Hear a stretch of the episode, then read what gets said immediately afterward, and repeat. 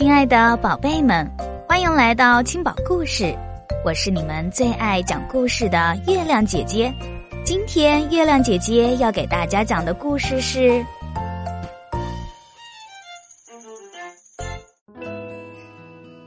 小丑鱼多拉的惊险之旅》。在菲律宾的一片礁岩海域中，生活着一群可爱的小丑鱼。虽然它们叫小丑鱼，其实它们长得一点儿也不丑。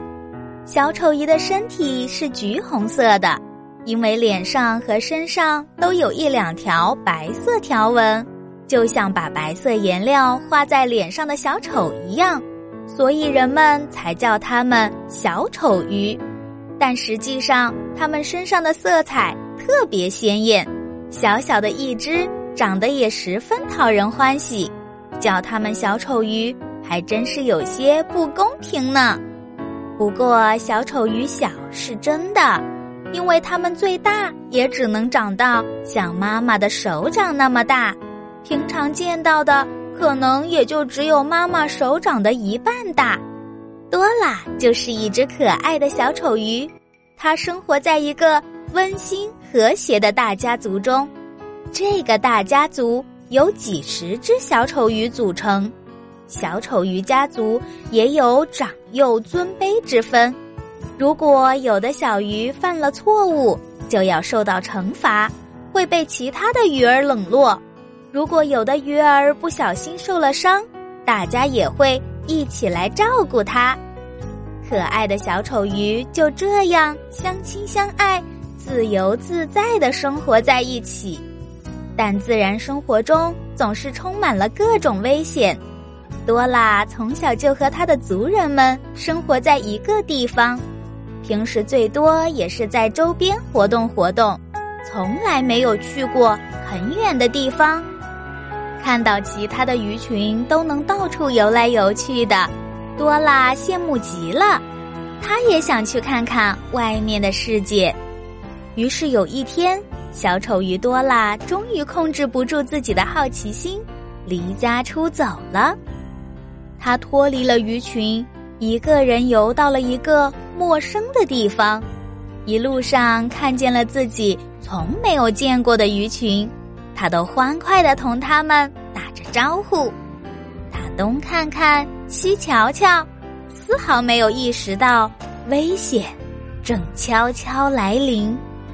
因为多拉身上的颜色过于艳丽，实在是太打眼了。他身后不远处的一只大鲨鱼已经悄悄地盯上了他。从他迎面游过来的鱼群一看到大鲨鱼，立马落荒而逃，飞快地掉头游去。可是多拉仍然没有意识到危险正在悄悄地向他逼近。直到他发现周围的鱼群都变得躁动起来，四处乱窜，他才注意到自己身后的大鲨鱼。看到大鲨鱼龇牙咧嘴的朝他游过来，他吓破了胆，不顾一切，慌慌张张的飞速往前游。但他那小身板怎么能游得过大鲨鱼呢？即使是拼尽了全力。他还是被大鲨鱼追上了。就在他以为自己马上就要被大鲨鱼吃掉的时候，他旁边的海葵说话了。海葵挥舞着他的触手，对多拉喊道：“快到我这儿来！”多拉想起妈妈曾经对他说过，遇到危险的时候就躲到海葵下面。于是他咻的一下钻进了海葵的怀抱。大鲨鱼看着躲在海葵中的多拉，发出了两声嘶吼的声音，然后不情愿的离开了。多拉窝在海葵的怀里瑟瑟发抖，半天也没缓过来。海葵率先开口了：“你没事吧？”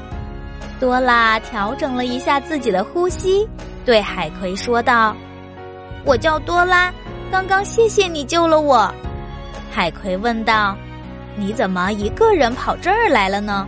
这真是太危险了。”多拉撅了撅小嘴说：“爸爸妈妈整天让我待在家里，别到处乱跑，我都快无聊死了。我就是想出来看看，没想到会遇到大鲨鱼。海葵轻轻的笑了，他的触手也随之抖动起来。多拉，你爸爸妈妈说的是对的，外面的世界很危险的。你们身上的颜色这样亮丽，很容易吸引大鱼的视线的。海葵有些严肃的说着。多拉听完，有些自责的说：“我知道错了，我不应该离家出走的。”多拉终于平复了自己的心情，他仔细打量了一下四周，确认了没有其他的危险，他才挣脱了海葵的怀抱。他有些好奇的问道：“那大鲨鱼为什么会害怕你呢？”海葵有些惊讶的答道：“你妈妈难道没有告诉过你我们是朋友吗？”多拉摇了摇头说：“我妈妈只说过遇到危险的时候可以躲在你们下面，但他从来没有告诉过我为什么。”海葵叹了口气说。唉因为我的触手有毒，其他的鱼儿一靠近我就会被我蛰伤，所以没有鱼儿敢跟我们做朋友。多拉又问：“那为什么我不会被你蛰伤呢？”因为你们身上有一层保护物质，它可以保护你们不被我触手的毒素伤害。在你们遇到危险的时候，我就可以保护你们。你们也会帮我打扫身上的杂物和寄生虫，所以我们就成了好朋友。海葵开心的说着：“原来是这样啊！”多拉正说着，发现爸爸妈妈找来了，于是多拉跟海葵告了别，就跟着爸爸妈妈回家了。